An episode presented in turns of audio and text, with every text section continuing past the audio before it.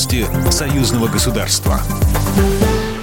Здравствуйте, в студии Екатерина Шевцова. Для укрепления границ Россия поставит Беларуси то вооружение, которое посчитает возможным. Об этом заявил чрезвычайный полномочный посол России в Беларуси Борис Грызлов в интервью в качестве главы российской дипмиссии телеканалу «Россия-24». Я знаю, что во время встречи министра обороны Сергея Шойгу и президента Беларуси Александра Лукашенко обсуждался вопрос о поставках вооружения. И мы говорили о современном вооружении. И это тоже не должно вызывать у Запада какую-то неожиданную реакцию. Ничего экстраординарного в этом нет. Мы поставим поставим то вооружение, которое считаем возможным. Это общепринятая практика для укрепления нашей союзной группировки и нашей западной границы, отметил Борис Грызлов. Посол напомнил о растущем количестве войск НАТО на границе союзного государства. На границах Беларуси и стран Евросоюза многокилометровые пробки. В них застряло около четырех с половиной тысяч большегрузов. Из-за заторов рейс продлевается минимум на неделю, а это чревато убытками. Также у водителей из-за простой взбиваются графики. Самая сложная ситуация в направлении Берестовицы. Очередь 20 километров. Одна из причин высокой нагрузки – закрытие пункта пропуска Кузницы, который принимал в сутки более тысячи большегрузов. В терминале Козловичей затор из оформленных на выезд машин. Впереди только мост, разделяющий две границы. Но он забит грузовиками. Все ждут отмашки от поляков. Напряженно не только на выезде в Польшу, в Литву тоже. Светлана Дубовик, заместитель начальника отдела Таможенного комитета Республики Беларусь.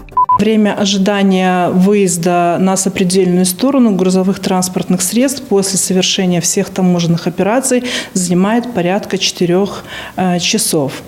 Следует отметить, что в настоящее время сопредельными странами продолжают не выполняться договоренности по приему грузовых транспортных средств. Норму по приему литовская сторона выполняет э, где-то на 75%, а польская сторона на 60%.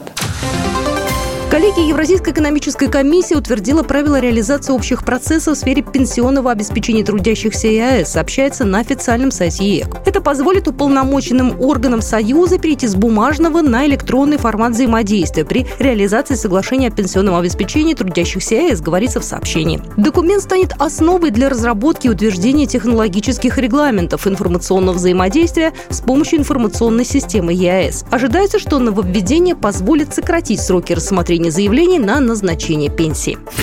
Программа произведена по заказу телерадиовещательной организации Союзного государства. По вопросу размещения рекламы на телеканале «Белрос» звоните по телефону в России 495 637 65 22. В Беларуси плюс 375 44 759 37 76.